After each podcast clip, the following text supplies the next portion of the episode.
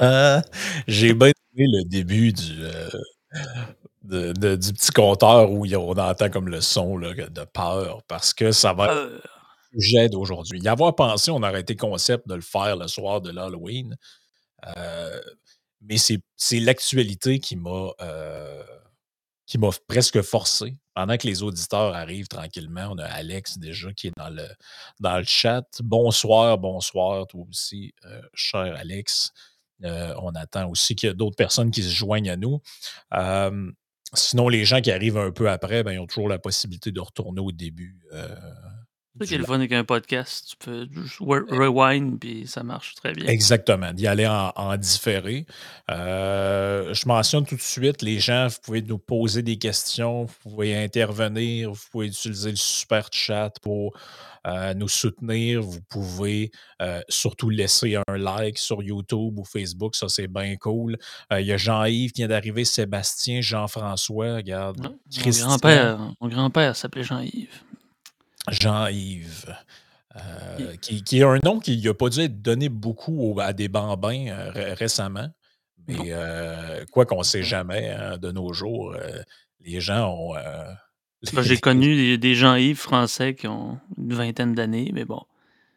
Ouais, les Français ont un drôle de rapport avec les, avec les noms. À un moment donné, ben, déjà, pourquoi Jean-Yves, c'est plus vieux que Jean-Philippe? Pourtant. Euh, Samuel, c'est un nom qui date des vieux rabbins qui a 2-3 000 ans.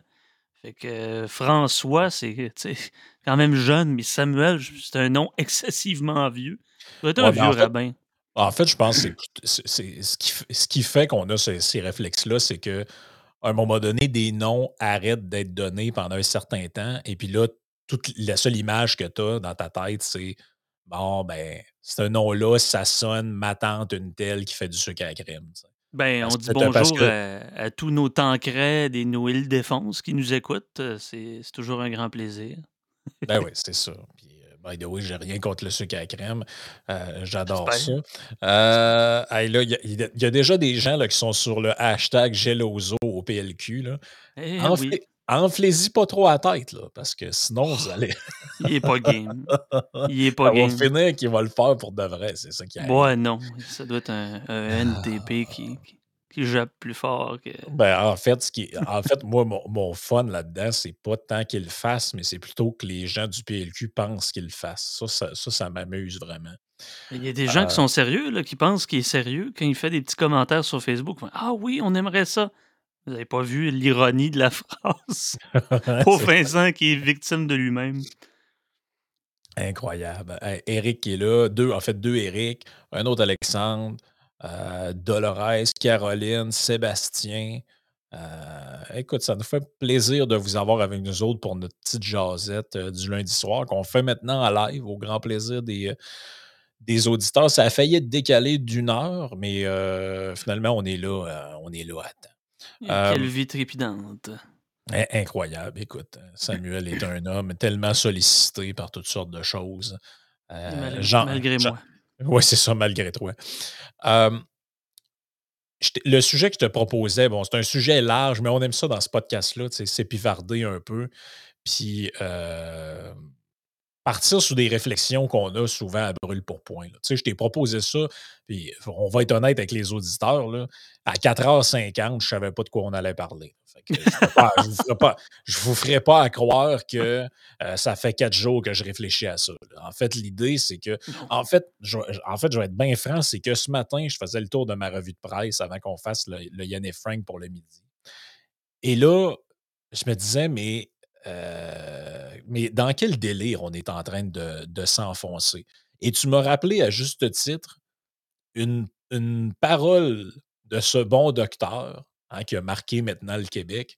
Euh, d'aucuns l'appellent le maître des tartelettes, mais euh, de son vrai nom, Horacio Arruda. Il a eu cette parole, ma foi, cet éclair de génie avant que des experts de la com lui expliquent comment, comment, dire, comment, dire des choses, ne pas les dire. Il avait eu cette parole, ma foi, de génie. On l'écoute. Je sais que l'image n'est pas très grosse, mais euh, on devrait l'entendre pareil. La peur, c'est une très mauvaise conseillère. Puis la peur, là, elle fait faire des affaires qui n'ont pas de crise de bon sens. Mais c'est humain. Je peux pas dire que ces gens-là sont fous. Ils sont juste normaux. C'est la peur qui fait ça. Mais la peur, c'est une épidémie. Et dès le premier point de presse, je vous l'ai dit qu'on allait vivre une épidémie de peur. Et c'est ce qu'on est en train de vivre. Oui, la peur fait faire des choses qui n'ont pas de crise de bon sens. Et c'est vrai. Mais une chance qu'on l'a, cette peur-là, puisque dit peur ou des fois prudence est mère de sûreté. Lorsqu'on mmh. confond des fois le courage avec la témérité, les jeunes qui font tête baissée en disant la mort, ça n'existe pas, ça arrive qu'aux autres, et les conséquences possibles de nos gestes peuvent être malheureusement être évitées et euh, l'inévitable se, conduit autrement dit. Mais la peur fait aussi partie de, la prudence. Mais, mais.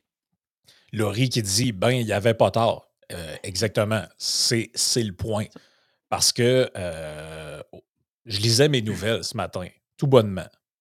Euh, tout bonnement. Et il n'y a pas juste au niveau de la COVID qu'il y a eu cette instrumentalisation ou cette marchandisation de la peur. Pourquoi? Bon, parce que la peur fait cliquer. On a essayé pendant un temps avec la guerre en Ukraine. La troisième guerre mondiale s'en vient. Vous allez tous être carbonisés sous les, par les, missiles de Poutine. On a eu ça aussi avec la Chine pendant un certain temps. La Chine va dominer. Je me souviens, moi, je me souviens de ça. Je ne sais pas si tu t'es déjà fait raconter ça, mais j'avais des profs au secondaire qui nous disaient qu'on aurait intérêt à apprendre le chinois parce qu'un jour, on allait être envahi par la Chine. Eh oui, puis il y avait des gens dans le sud du Québec dans les années 50 qui avaient des abris anti-atomiques. Puis bon, c'est plus aux États-Unis. Il y avait des exercices euh, qu'on faisait aux élèves pour se protéger en cas d'attaque. Euh, c'est un petit peu moins probant que, par exemple, euh, des, des, des, glissements de terrain ou des, des, des, tremblements de terre. c'est un petit peu difficile de se couvrir le visage pendant qu'une bombe H qui t'éclate. Il y a ça, il y a l'écologie. On est avec Atlantide, avec le grand mythe, où ce qu'on va se faire submerger par les flots des océans. Ah, il y a ben, la louisianisation du Québec. Ben, l'écologie, en ce moment, ça atteint, euh, ça atteint des sommets quand même inégalés. Là, là on, va, là, là, on s'en va vers la Diva Cup, là, tranquillement. Là, on va avoir le, on va, non, mais on va avoir le, euh, comment on appelle ça, la rencontre des, des géants de ce monde là, qui vont aller faire de. Ça, c'est pas moi qui le dis, c'est Greta Thunberg. C'est Greta Thunberg qui le dit, qui vont aller faire de l'éco-blanchiment euh, dans une espèce, de réunion du gratin là, de, du monde. Ils, arrivent tous là en jet privé, mais ils ont peur de la fin du monde. Et là, en prévision de ça, on a ce monsieur-là de l'ONU, donc ah le patron de l'ONU, qui, on n'est pas du tout dans l'enflure verbale et dans le, discours complètement apocalyptique. Le monde au bord du suicide collectif climatique, avertit le patron de l'ONU. Des euh, phrases chocs, hein. c'est des phrases chocs dignes des meilleurs journalistes, polémistes. Mais là, c'est le secrétaire général de l'ONU, de l'Organisation des Nations Unies, qui le dit. Moi, ce que j'aime bien, c'est qu'après ça, moi, ce que j'aime, ce que j'aime encore plus, c'est qu'après ça, trois articles plus loin, on te parle que les enfants font de l'éco-anxiété, puis on ne sait pas trop pourquoi. Voulez-vous que je vous le dise, moi, pourquoi? Parce que vous avez créé une espèce de climat complètement anxiogène et débilitant dans lequel, sans arrêt, on y va de l'enflure verbale. Écoutez, il y a des gens dans votre entourage là, durant la pandémie euh, qui avaient littéralement peur de mourir. Même si tous les chiffres montraient que, bon, euh, si vous aviez en haut d'un certain âge, vous n'aviez pas de problème de santé, là, euh, en bas d'un certain âge, a pas de problème de santé, là, vous étiez très, très peu à risque. mais il y avait un climat qui était par la répétition toujours des mêmes affaires, les mêmes médecins à TV, le discours anxiogène, les images avec la madame avec un tube rentré dans le fond de la gorge pour avoir de l'oxygène, euh, le, gars qu'on avait le, gars avait mis qui avait une espèce de trachéotomie, puis on disait euh, choisissez euh, votre combat, lui, il est obligé d'être de, se faire faire une trachéo parce qu'il était tellement en train de suffoquer. Après ça, là, le discours. Horatio n'est pas, pas, allé dire finalement, ou euh, Luc, Luc Boileau qui dit ben, le COVID, c'est un peu comme si on fumait toute la gang. Puis là, il montrait des images de, poumons, puis tout ça. Vous savez, les, fameuses images pour, euh, euh, sur les paquets de cigarettes, c'est surtout la peur. qu'ils me haïssent pourvu qu'ils me craignent. C'est ce que disait pour, probablement Caligula. On en parlait tout à l'heure, on va introduire là-dessus. Mais bon, quand l'État désire, du moins, il faut que le monde ait peur. À chaque fois que vous entendez le jingle, il faut que le monde ait peur. Il faut que le monde ait peur. Ah, merci. C'est un peu ça, l'État. oui, c'est merveilleux. L'État Léviathan, il faut qu'on fasse peur au monde, sinon, ça va être le chaos.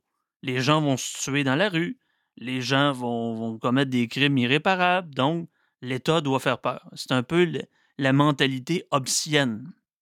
On parle de Thomas Hobbes, qui est un, vieux philosophe du 16e siècle, qui parlait justement que l'État devait donner des conditions de violence nécessaires pour que le chaos ne s'instaure pas. Par contre, le chaos est toujours partout. Là. Nos journalistes, nos politiciens, nos militants sont tous en train de dire qu'on on va périr il y a plusieurs façons de dire, un peu comme les, les croyants il y a un certain temps, que la fin du monde était proche. Quand la peste noire est arrivée au 14e siècle, on disait que c'était Dieu qui. On subissait les courroux de ce Dieu vengeur qui finalement euh, se transférait par ce virus excessivement mortel qui a tué le tiers de l'Europe. On n'est plus là. On n'est plus là, bien naturellement. Et là, on a eu les deux guerres mondiales, la Deuxième Guerre mondiale qui est une réponse à la première, et là, bon, un certain temps de paix, l'Ukraine, la Russie, première guerre en Europe depuis un certain temps avec la Serbie, les menaces nucléaires, les tons montent, et effectivement, on est toujours hein, avec ce 24 heures sur 24, 7 jours sur 7, 365 jours par année, avec une espèce de ton très alarmiste euh, euh, les, journalistes, par exemple, français, qui font des émissions complètes là-dessus, de jour en jour. En 2001, rappelez-vous, quand il y a eu les attentats terroristes le 11 septembre 2001, on... c'était quoi la Grande Guerre? C'était pas le communisme. C'était la guerre au terrorisme. C'était pourquoi l'OTAN, c'est-à-dire, a pris un peu plus d'ampleur dans ses décisions. Et donc, on faisait quoi? Il y avait aussi la peur du terrorisme. Donc, chaque enjeu devient quoi? Chaque enjeu devient une peur. C'est assez particulier, n'est-ce pas? Mais, mais, mais, carrément, puis regarde, je peux prendre le, commentaire de, de, ton comparse Mathieu d'Agora Underground qui dit, euh, commentaire slash question, il dit Frank, tu l'as-tu vu passer? Comme je l'avais prédit sur ton mur Twitter, il y a de grandes migrations qui sont en train de se faire sur des plateformes woke alternatives, notamment Mastodon. Mastodon, je ne sais pas trop s'il faut faire plaisir aux, euh, Franco. Ben oui, mais, euh, mais pourquoi à cause de, de genre de discours complètement capoté, comme celui que je vais vous présenter à l'écran dans pas long. J'en ai parlé ce midi. Écoute, on est dans le, on, est dans le délire. Euh, en fait, c'est, de la débilité métaphysique. Là. Comme ce genre de truc-là que j'ai vu euh, il y a quelques jours. Richard Rétu, qui nous dit Avertissement à méditer d'une experte sur le fascisme et l'autoritarisme à propos de certains messages d'Elon Musk et autres agents de l'extrême droite comme lui. Et là, il nous parle d'une espèce de, madame, je ne sais pas trop exactement c'est qui.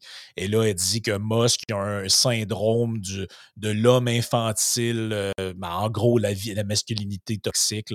Et là, il veut faire avancer un genre d'agenda secret. En fait, on est carrément dans le complot genre d'agenda secret d'extrême droite. Donc, en gros, le but, c'est on fait plaisir, on fait peur aux jeunes utilisateurs et aux moins jeunes utilisateurs de la plateforme Twitter que, écoutez, là, avec le méchant capitaliste d'extrême droite qui vient de prendre le pouvoir de cette plateforme, vous allez bientôt être en danger, harcelé par des ordres, des hordes de, crypto-trompiens qui vont euh, venir vous détruire dans votre intimité et votre identité. Donc maintenant, c'est le temps de fuir. Fuyez il était déjà là, ces gens-là d'extrême droite, ces gens-là d'extrême gauche, les gens qui parlent le plus fort, qui, avant leur café le matin, s'évergonnent sur les médias sociaux, sur les pages de vos, vos, euh, vos médias favoris, peu importe, pour ne pas les nommer, ils étaient là déjà. Et cette idée-là, en, disant, il y a le grand exil des gens qui, ont, hein, qui sont censés et qui vont retourner juste sur Facebook. Pendant ce temps-là, Elon Musk qui coupe la moitié de ses employés Twitter, là, pas que Facebook fait la même affaire en coupant euh, effectivement dans ses employés?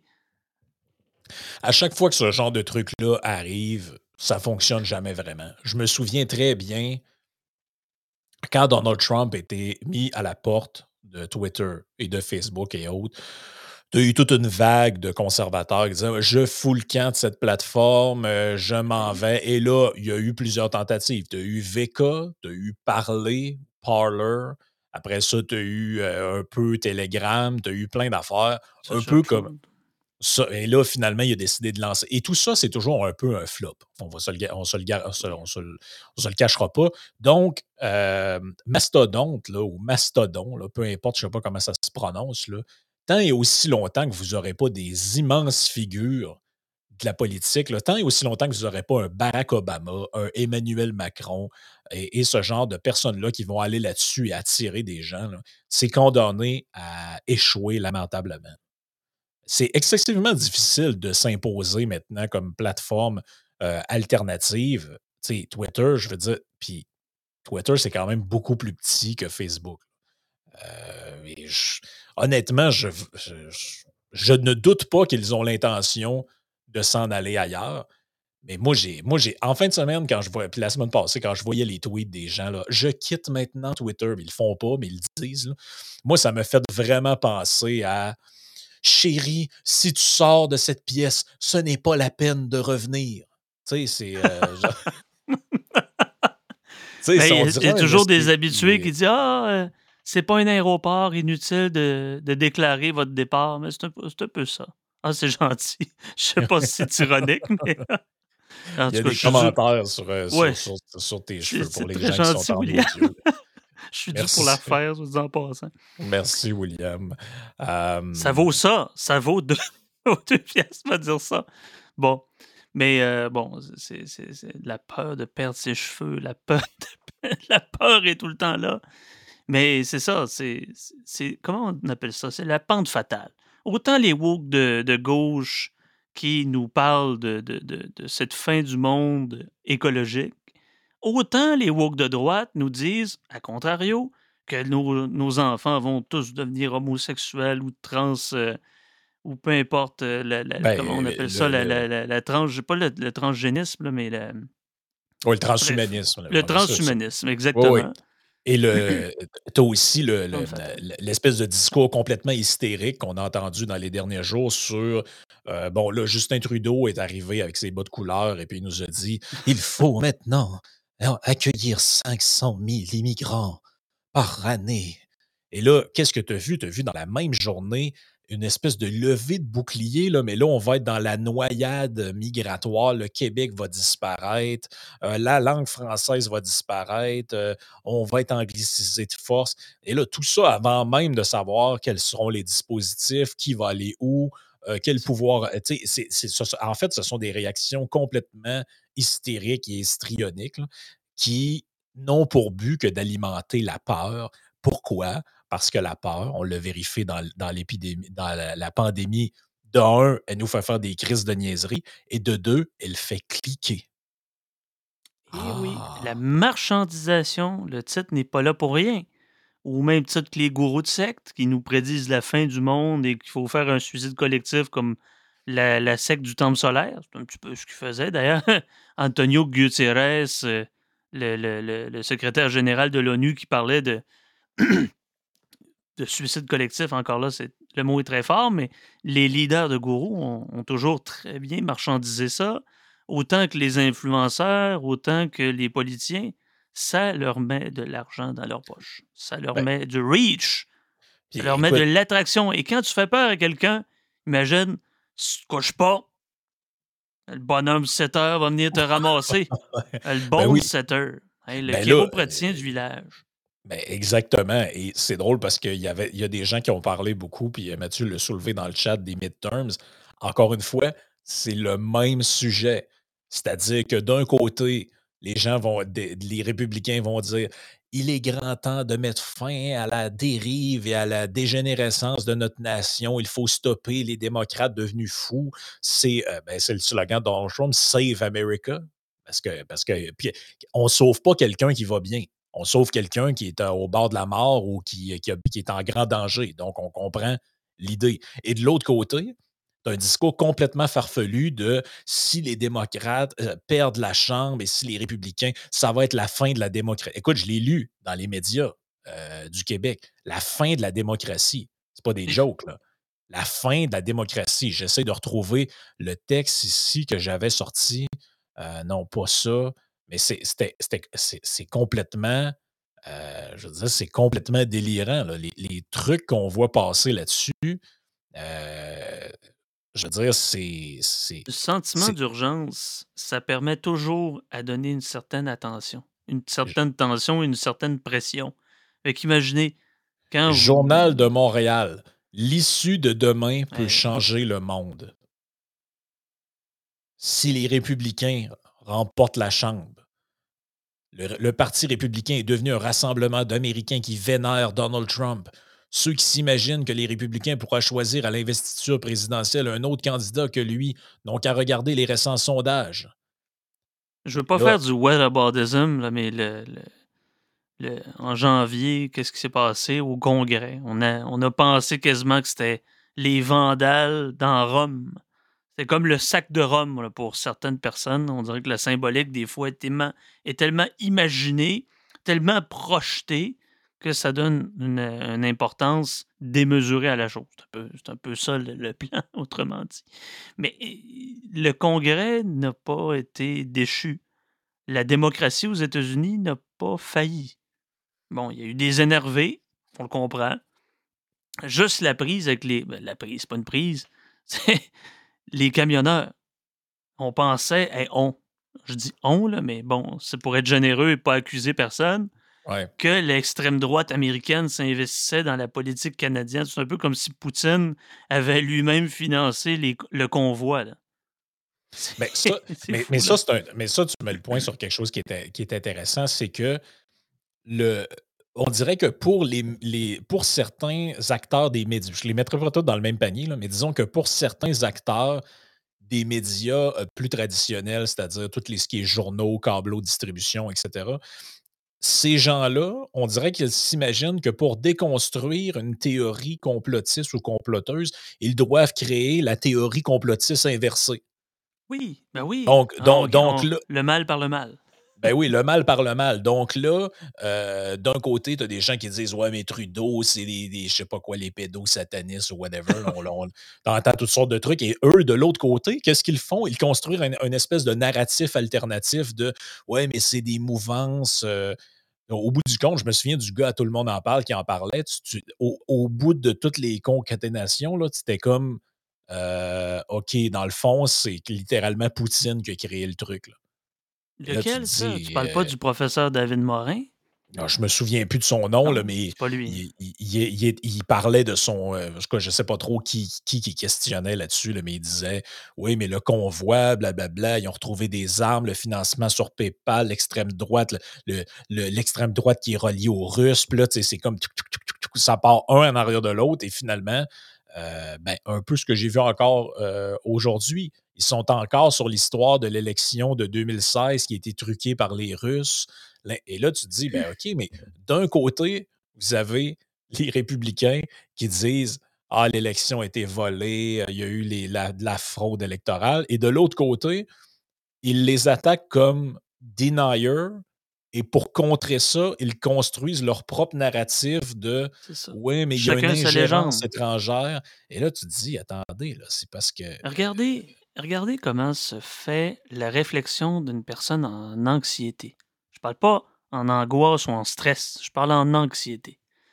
Oh, mais qu'est-ce qui va arriver là? Ça va être rationalisation, hein, le mécanisme de rationalisation. On se construit des scénarios probables, vraisemblables et des fois qui touchent un peu le délire. À un moment donné, là, c'est un peu comme quelqu'un qui est. Les influx nerveux vont, vont, vont pas à bonne place. Ça donne des fois des mécaniques de réflexion qui peuvent sauter un petit peu une coche.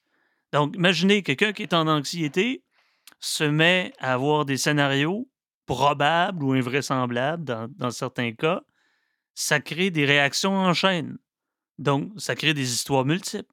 Donc, ça crée des narratifs multiples, des mythologies multiples et des légendes différentes pour se faire des accraires. Excusez-moi ce sagnécisme, mais c'est ça, des accraires. C'est faire simple, se faire des acrères, Frank. C'est vraiment ça. important, les sacs des six. Hey, écoute, on, reste deux secondes sur les États-Unis. Radio-Canada, qui publie ce matin, pas des jokes, la démocratie américaine a un point de bascule. Là, tu te dis, OK, qu'est-ce qui va arriver? Pourquoi on parle de ça? Mais là, on t'explique réellement que là, euh, c'est parce que il y a beaucoup de gens qui sont investis pour le Congrès, des, les, euh, à la Chambre, les gens qui se présentent au, Congrès, ben, ces gens-là, il y en a beaucoup qui sont euh, qui croient à ce que Donald Trump dit. Et un coup qu'ils vont être élus, ils vont refuser de. En fait, s'ils ne sont pas élus, ils vont refuser de concéder la victoire. Là, on va arriver à une espèce de, de presque de guerre civile. Donc là, la démocratie va être mise sur pause. Écoute, ils ont des scènes. C'est impossible que tous ces représentants-là, là, mettons, au lendemain du midterm, le Congrès peut-être virera au rouge, mais il y a une mécanique de séparation des pouvoirs, les amis. Je veux dire, c'est pas seulement Trump et la alt-right qui dirigent le Parti républicain. Le Parti républicain, il y a des partis à l'intérieur de ce parti-là. Il y a deux grands partis, mais ils se subdivisent dans des gradations qui sont multiples. C'est comme si demain, on va, on va élire euh, quelqu'un qui, va qui va devenir tyran. Ça marche pas comme ça? Écoute, je te lis La est là, hein, tout de même. Selon vous, euh, là, ils s'entretiennent avec un monsieur qui s'appelle David Daniel Bromberg. J'ai aucune idée c'est qui, mais c'est pas important pour les besoins de la conversation. Selon vous, la démocratie américaine est-elle en danger? Danger, peur, on comprend l'idée. Oui, certainement, affirme Daniel Bromberg. Il y a une règle de base que toutes les démocraties doivent suivre, et c'est de s'assurer que les élus au pouvoir n'empêchent pas l'opposition de remporter une élection. Si l'un ou l'autre des partis perçoit que ses opposants vont l'exclure de l'exercice du pouvoir ou de la représentation de ses intérêts, et de cette façon permanente, vous ne pouvez pas avoir une démocratie. Et ça, c'est une préoccupation désormais aux États-Unis. Je le crois, estime aussi Peter Levine, de nombreux Américains voient désormais la politique comme un combat existentiel entre le bien et le mal. Ça, ça c'est pas faux, par contre. Tandis que la norme en démocratie, c'est de s'engager à accepter ses pertes et à faire des compromis, précise celui qui est diplômé de philosophie à l'Université d'Oxford en Angleterre. Et là, tu lis Excusez-moi. Il est, meilleur que Frank, ce gars-là, parce qu'il était à ah, ben Oxford. c'est Frank est allé à Laval, fait qu'il ne fait pas le poids. Là. exactement. c'est sarcasme. mais, J'avais compris. Mais c'est que. Mais il y en, a, tu, y en a que non. Et là, tu lis l'article, et c'est.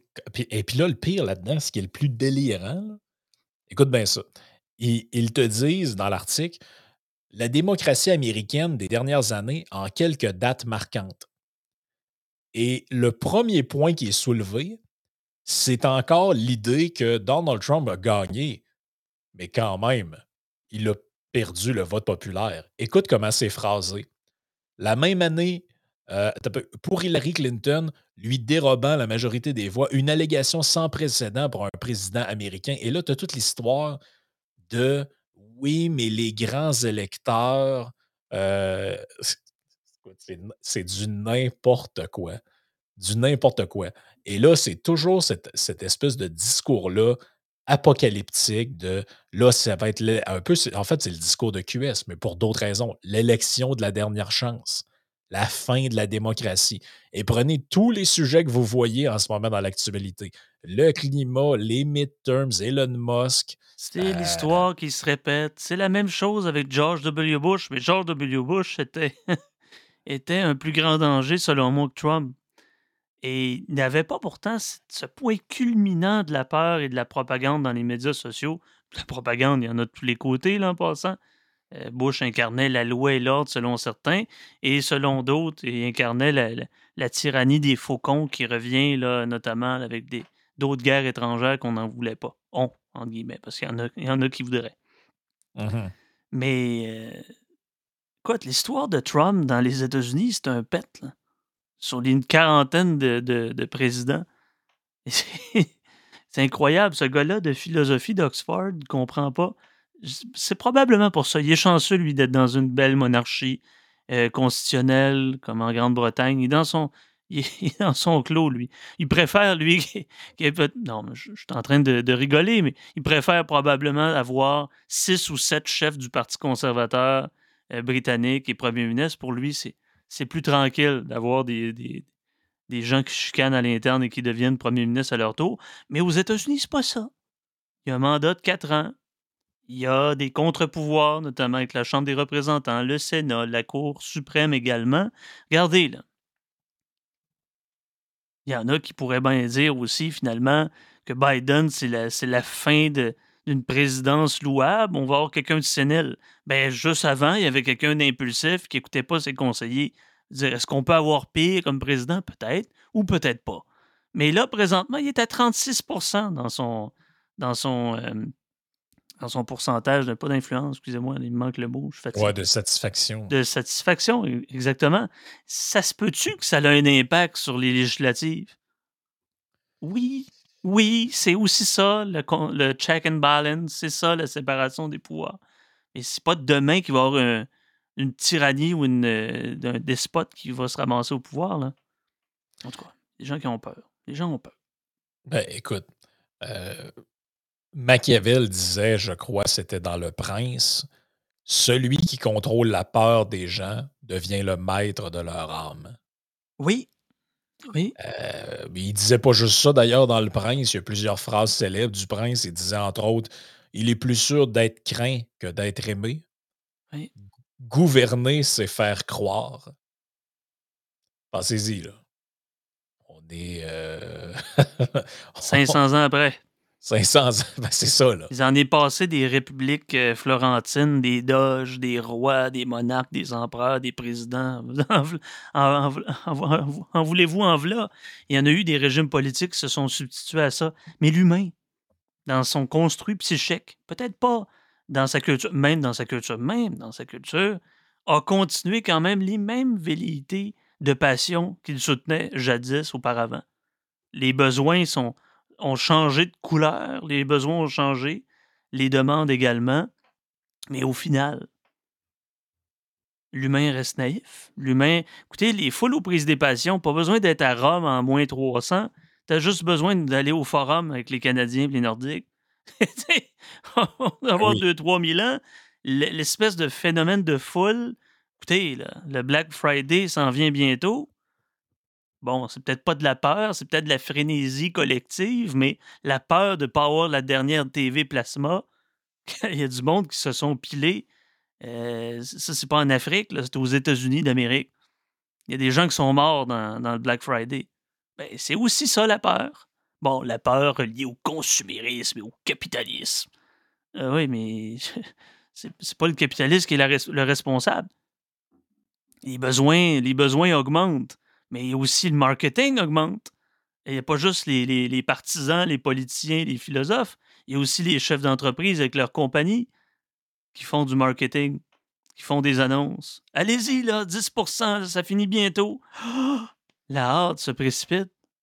La peur est là aussi. Marchandiser la peur, c'est pas juste dans la politique, dans l'économie de marché aussi, on voit ça.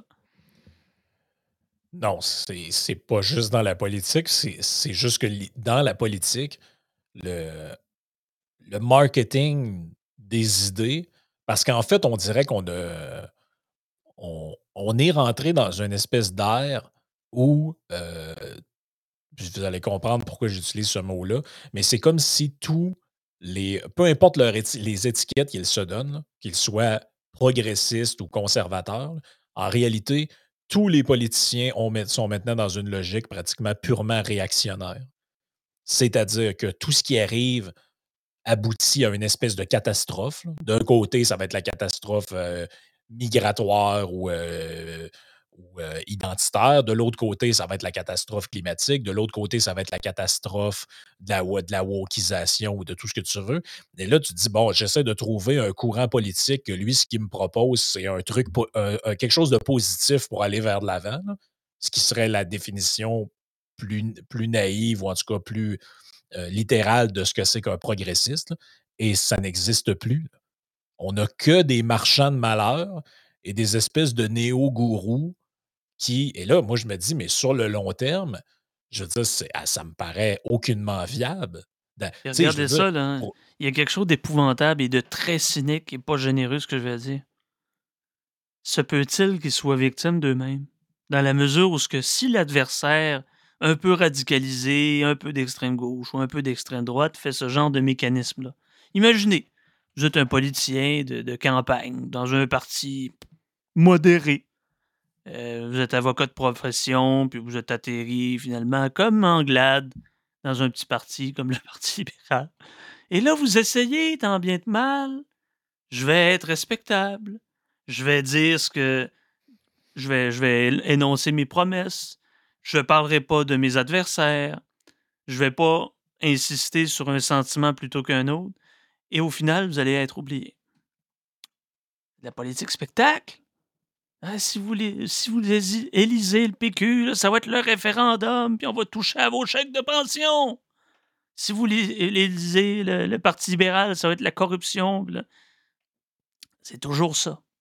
Mmh. C'est toujours ça. Et le, le, politicien qui ne qui parlera pas de ses adversaires ou de ses compétiteurs en mal va être oublié. mais malgré tout, là, vous avez les meilleures propositions du monde, vous avez les plus gros cerveaux dans votre parti. Si vous ne jouez pas cette game-là, par exemple, vous êtes sur la glace au hockey, puis si vous n'en plaquez pas deux, trois pour justement mettre à votre avantage le jeu, vous n'allez pas gauler. C'est épouvantable. C'est épouvantable. Peu importe le respect, peu importe l'intelligence avez, si vous ne jouez pas cette game minable, vous ne l'emporterez pas au paradis. Est-ce que la. Oui, Daniel qui dit le ciel est rouge, l'enfer est ben bleu. Euh, le ciel est bleu, l'enfer est rouge, pardon. Euh, effectivement, c'est pas nouveau. C'est ça que je dis, c'est pas nouveau. Mais est-ce que, bon, je vais poser la question suivante. Le fait que j'ai l'impression que ce soit de plus en plus présent, ce discours-là? Est-ce que c'est parce qu'on vit dans un monde de plus en plus connecté et, euh, bon, avant, il n'y avait pas les réseaux sociaux, il n'y avait pas les nouvelles en continu, ce genre de choses-là, ou, et les deux n'étant pas mutuellement exclusifs, juste mentionné, ou est-ce que c'est parce qu'on vit dans une ère où l'intégralité de la réalité est devenue politisée?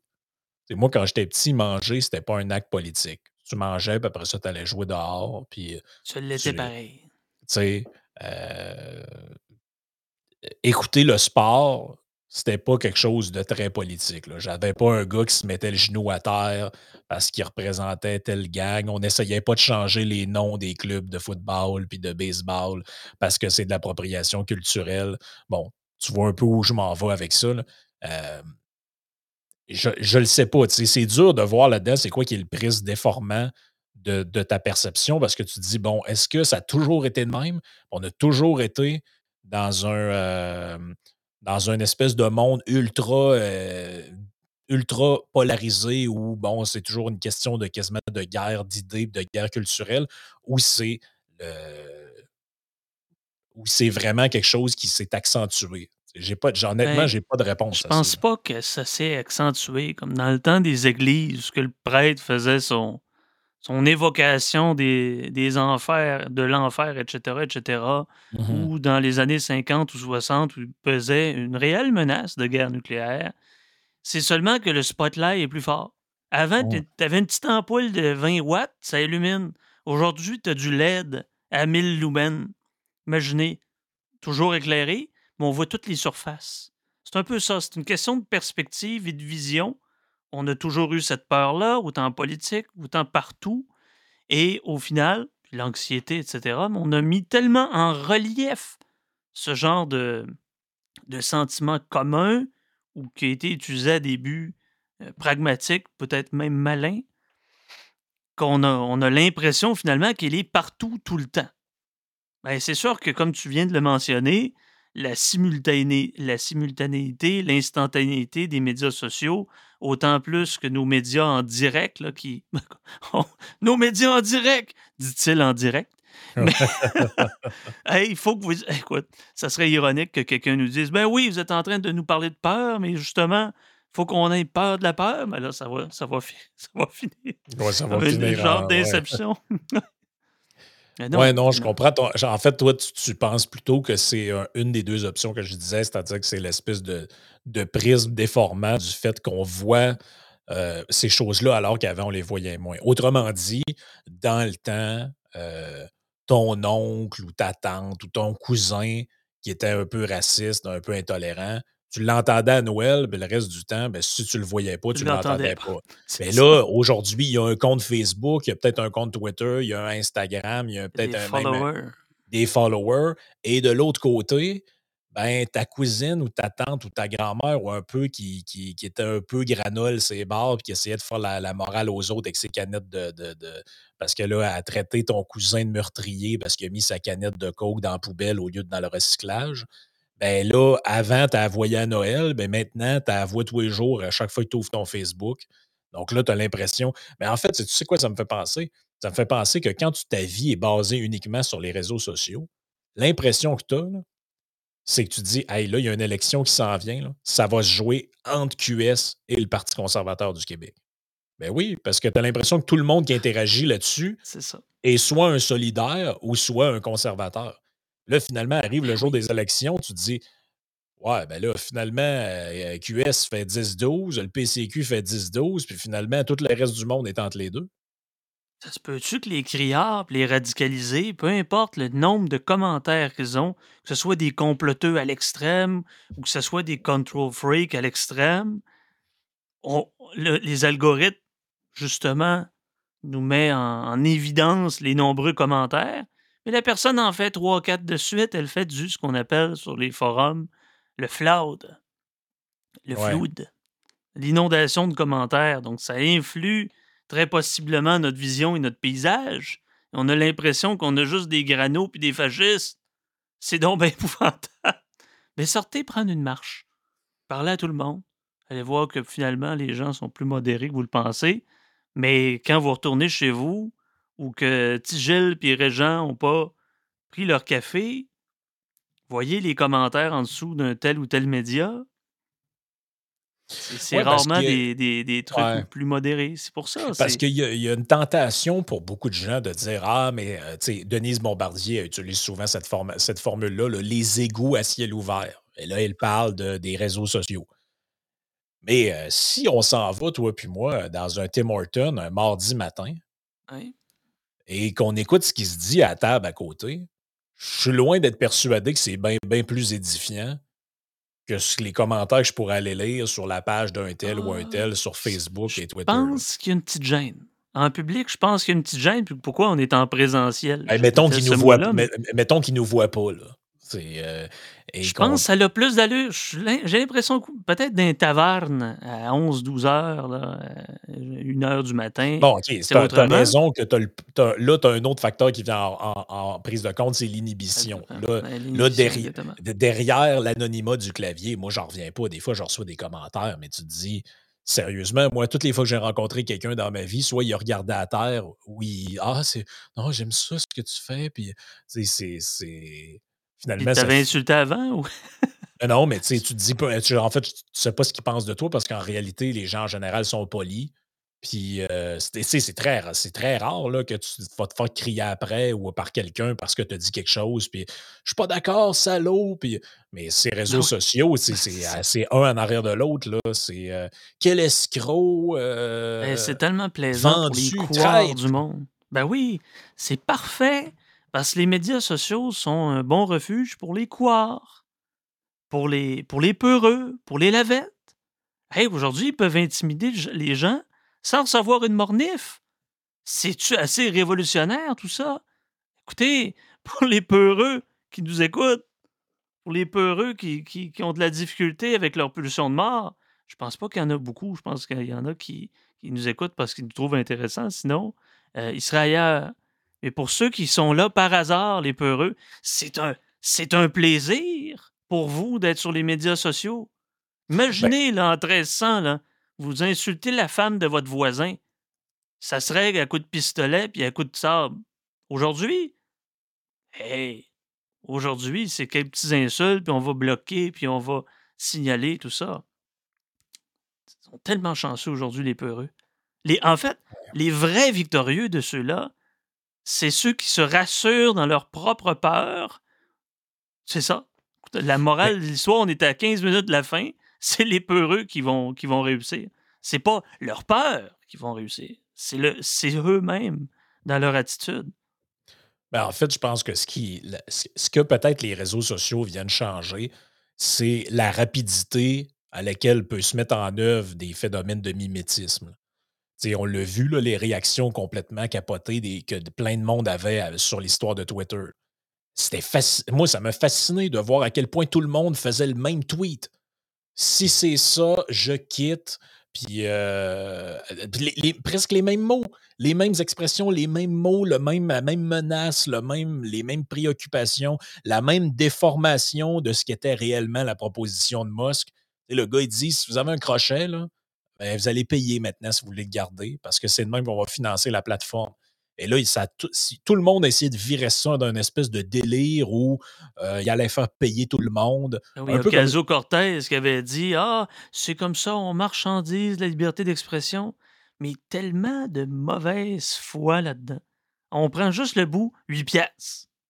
On va le coller à ça facilement. ces gens-là se rendent-tu compte au final qu'ils sont absolument de mauvaise foi ou c'est tout simplement je sais pas, je sais pas. Je suis peut-être euh, encore dans le tout, le monde il est beau, tout le monde il est gentil, mais euh, il y a des intentions cachées, peut-être même inconscientes. Hein. Peut-être même inconscient. Alexandre dit Je veux une société de courageux. Fuck la peur. Construisons un avenir meilleur, bien plus difficile que de se laisser abattre ou de décroître. Euh, ça. Ben oui, je veux dire, une société avec du courage. Ça prend du courage, monsieur le président. Ben là, ma, réserve de courage là, commence à être vide. Là. On va se rappeler qu'il nous a quand même dit ça aussi, là, ce monsieur-là, qui avait une canisse à courage qui commençait à être vide.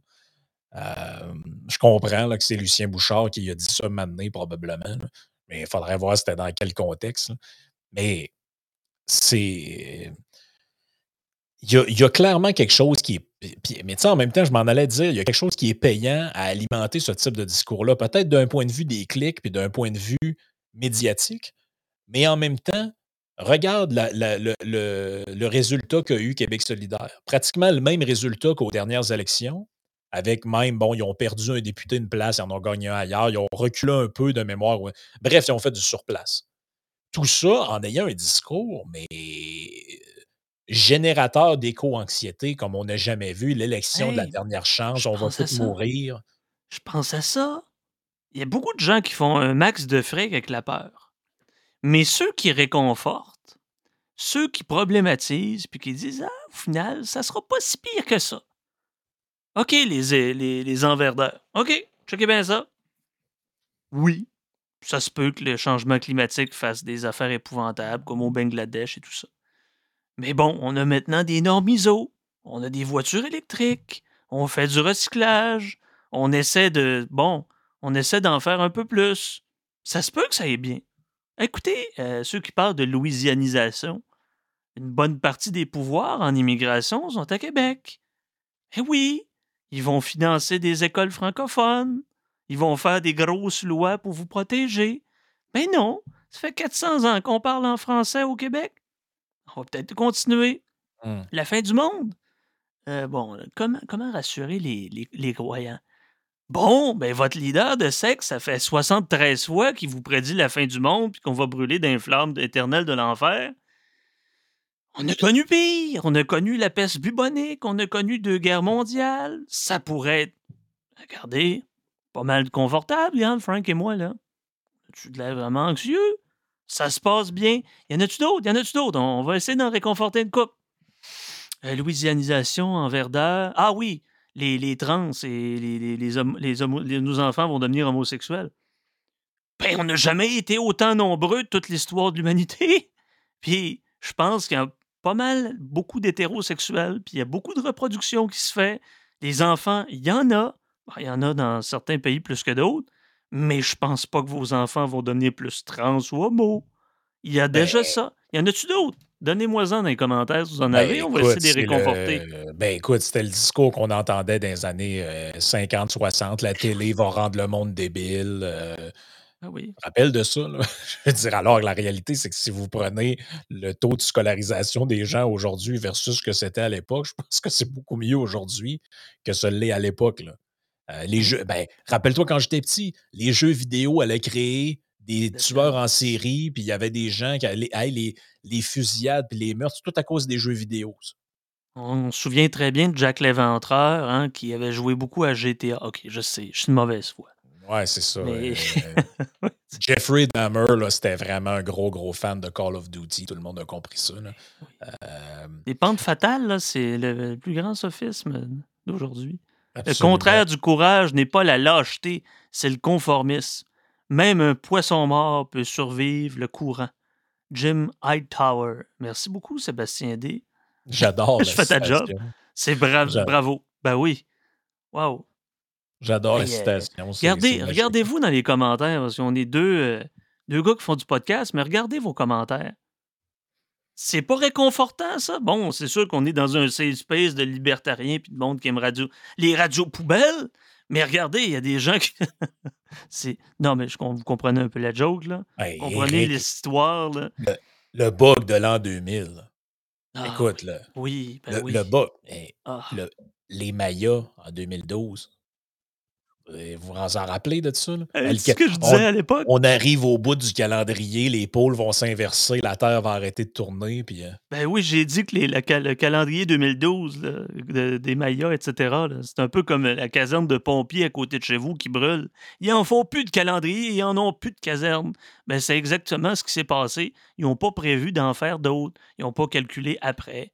Fait que là, les gens commençaient à faire des, des des affabulations autour de, calendriers précolombiens. C'est merveilleux. Ah, au moins, ils sont là pour nous faire rire. Au moins, ils ont de l'imagination. Au moins, ils connectent. Tu sais, il faut bien s'amuser dans la vie. Au mieux en rire qu'en pleurer, hein. Mais. oh, la fin du monde est proche. Ah, on, devrait appeler ça La fin du monde est à 7 heures. Ah, merde, ça a déjà été fait par Marc Labrèche. Oui, ah non, regarde, c'est incroyable. Les trucs de, on va arriver à la fin du monde, puis toutes ces affaires-là. Moi, ça. Écoute, il faut que je vous fasse une confession.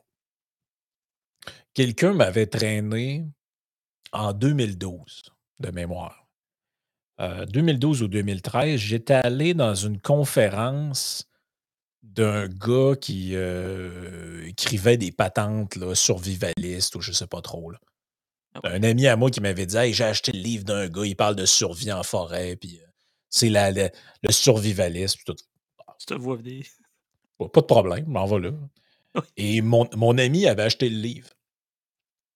Dans le livre, l'auteur avait, avait dédicacé dans la. ce qui est allé se faire signer à la fin. L'auteur avait dédicacé euh, c'est le temps de commencer à se préparer euh, qui sait, 5 ans, peut-être 10 ans maximum avant la fin, ou genre avant l'effondrement, un truc de même. C'était en 2012. On est en 2022. Il reste une coupe de mois. Là. Il reste une coupe de mois. Là. Et ça, là, des, des affaires de même, il y en a une puis un autre. Là. Achetez mon livre, sinon vous allez mourir. Ah c'est carrément ça. Ben, lequel, lequel livre qui s'est vendu là-dessus? Ben, qui s'est vendu Achetez mon livre, sinon vous allez mourir. Un livre que vous connaissez tous. La Bible. Hein? C'est un peu ça. Ben oui. À la base. Sauver votre âme. Oups, ben oui. Qu'est-ce que Caroline qui dit Mes profs me disaient que le Québec serait la nouvelle Floride et qu'on allait avoir des palmiers. Je les attends encore. Écoute, moi, je me souviens, je l'ai déjà compté, là, mais il faut que je leur dise encore. J'avais une prof écoutez toute l'ironie de la chose, comment c'est magique. J'avais une enseignante. Elle donnait les cours d'enseignement religieux. Parce que oui, j'ai eu des cours d'enseignement religieux jusqu'en secondaire 3, je pense. Ça, c'est secondaire 1. Donc, on est en 2001, 2002, quelque chose comme ça. J'avais le cours d'enseignement religieux avec cette dame-là. Et entre deux affaires sur Sarah avec Joseph et Abraham, euh, il y avait des. Euh, et euh, l'Exode, la Genèse, toute la patente, elle nous parlait aussi d'environnement, of course. Et elle nous disait que très bientôt, les grands lacs seraient vides. Très bientôt, ça, c'est quand, ça? c'est profond. les grands lacs sont grands tabarnak, là. Ouais, c'est. Euh, ben oui, la mer d'Oural, on peut comprendre, mais les grands lacs. Ben, c'est parce que je me souviens que j'avais un globe terrestre, on avait ça dans nos chambres là, dans le temps, en tout cas plusieurs. Moi, j'en avais une. Et je me souviens que je me disais, je regardais le, globe terrestre, je me disais, OK, c'est parce que Chris, on les voit de l'espace, ces lacs-là. Ils sont grands sacrament. D'Aral, Oural. Ils, ils, peuvent pas disparaître de même. Là. Mais non, il allait être. Euh, il, allait être, il allait être sèche bientôt. T'as-tu euh, parlé que, les, les, champs seraient asséchés, puis là, que le, fleuve Saint-Laurent tournerait au rouge, puis qu'il y a un grand barbu qui dirait c'est important, les, les Elle, elle, ne l'avait pas vu venir, celle-là. Pourrait-on ah. arrêter de craindre la mort et vivre notre vie? Imaginez sur quoi les psychanalystes, les psychologues, les curés font leur pièce. Si on n'avait pas peur de la mort, il n'y aurait pas cette urgence-là de vivre. Hein? Écoute, on a des gens même sur Twitch qui sont là, on les salue. Ah oui, beaucoup de gens parlent des, des pluies acides, la couche d'eau. Ah oui, la couche d'ozone, ben ça, je m'en rappelle aussi. Euh, écoute, les exemples sont foisons. Euh, je, me rappelle de tellement d'affaires. Et je me souviens aussi d'un autre truc.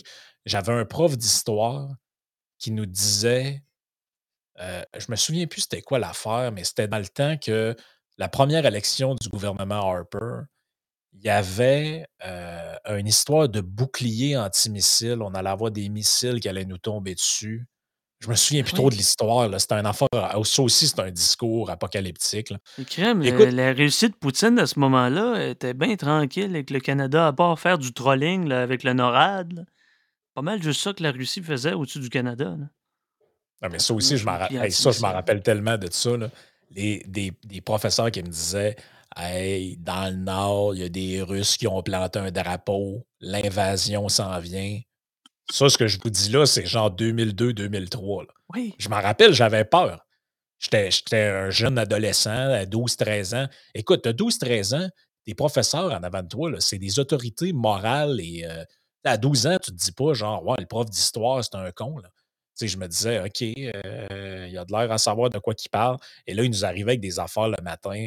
Euh, les Russes vont envahir le nord du pays. On va capituler en... parce que notre armée, on a juste tant de jets. Puis là, il nous faisait les affaires au tableau.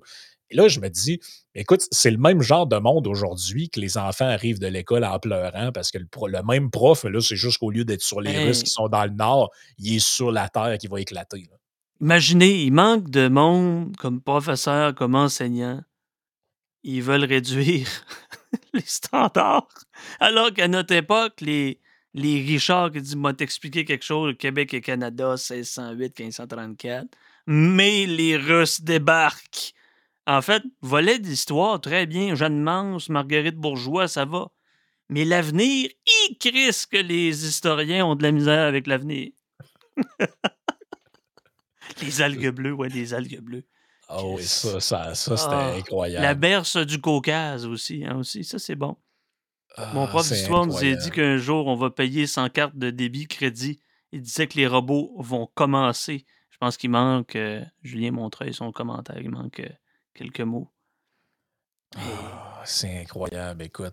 À gang, on, peut, on s'en remet, on remémore. ça, c'est drôle parce que si on, si on était en, non, mais si on était en personne, je suis certain qu'on peut passer cinq heures à faire des tours de table, puis tu parles de tout le monde, puis là, ça te sort. On devrait faire des séminaires. Devriez je me rappelle de tel gars qui m'avait dit ça, je me rappelle de telle autre affaire.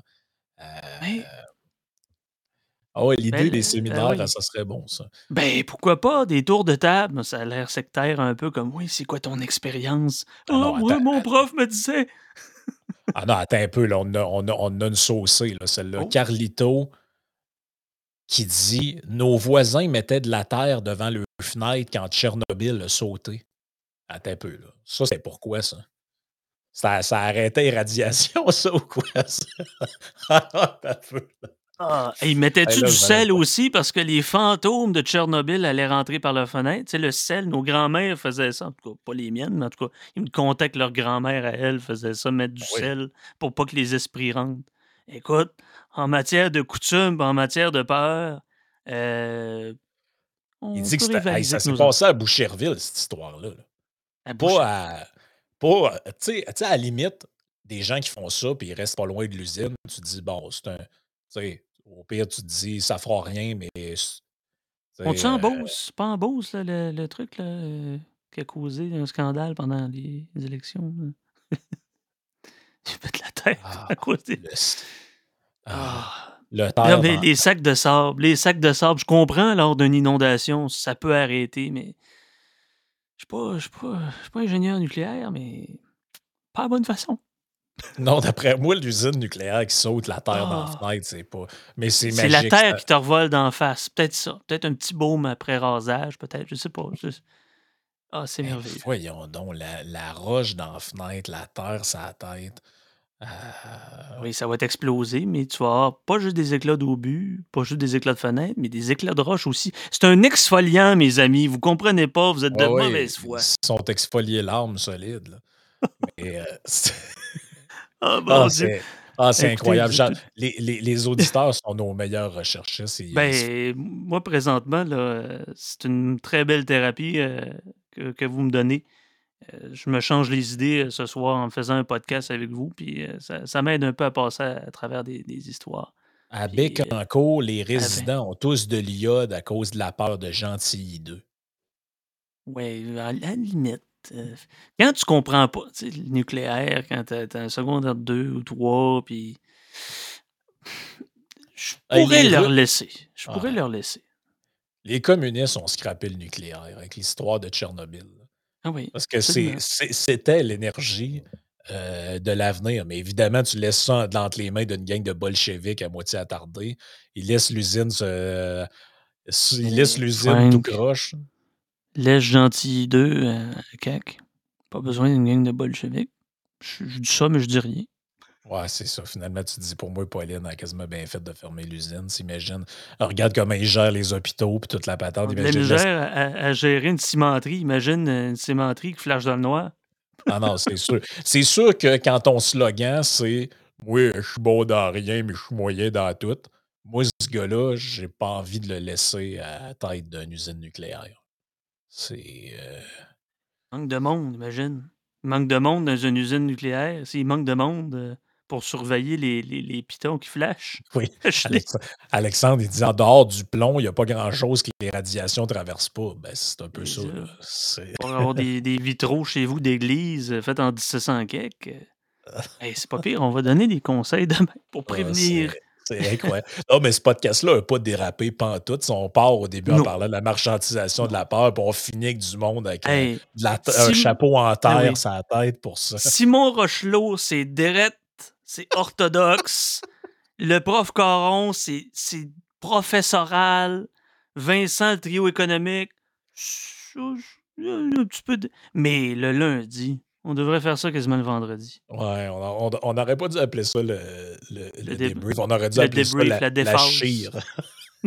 la chire. Au lieu de, de, shire, la chire. Oh, la chire du lundi. Écoutez, hein, c'est lundi, on ah. commence la semaine, c'est pas facile. Vaut mieux en rire qu'en pleurer. On marchandise pas la peur, nous autres, on marchandise la chire. Exactement. Écoute, euh, merci à tout le monde qui était là. Alexandre, Frédéric, Réal, Carlito, euh, Eric, Karl-Marc, euh, Eric encore. Écoute, il y a plein de gens qui étaient là. Laurie, tantôt, Julien, Daniel, Caroline. on le salue. Exactement, Maverick, euh, un autre Alex, Bâtard, Daniel, Lizzie. Euh, merci d'avoir été là. Vous étiez une belle petite gang. Euh, c'était bien le fun. Merci de participer. C'est ça qu'on aime. les lundis de vous nous joignez à 6 heures. vous droppez vos questions, vous droppez vos commentaires. C'est ça qui est le fun quand ça participe. Nous autres, ça alimente la conversation. Puis c'est le fun pour nous autres de voir ce que vous avez à dire. Puis les gens sont tellement créatifs, ils amènent toutes sortes de références que j'aurais pas, que des fois on pense pas tout le temps. Euh, merci d'être là, merci de nous supporter. Puis écoute, ben, on se reparle, euh, on se reparle euh, lundi prochain, mon Sam. Oui, bon, on se reparle durant la soirée. Ouais, c'est ça. On se reparle tout le temps. Yes. Bonne journée à tous. Ciao tout le monde. Merci d'avoir été là.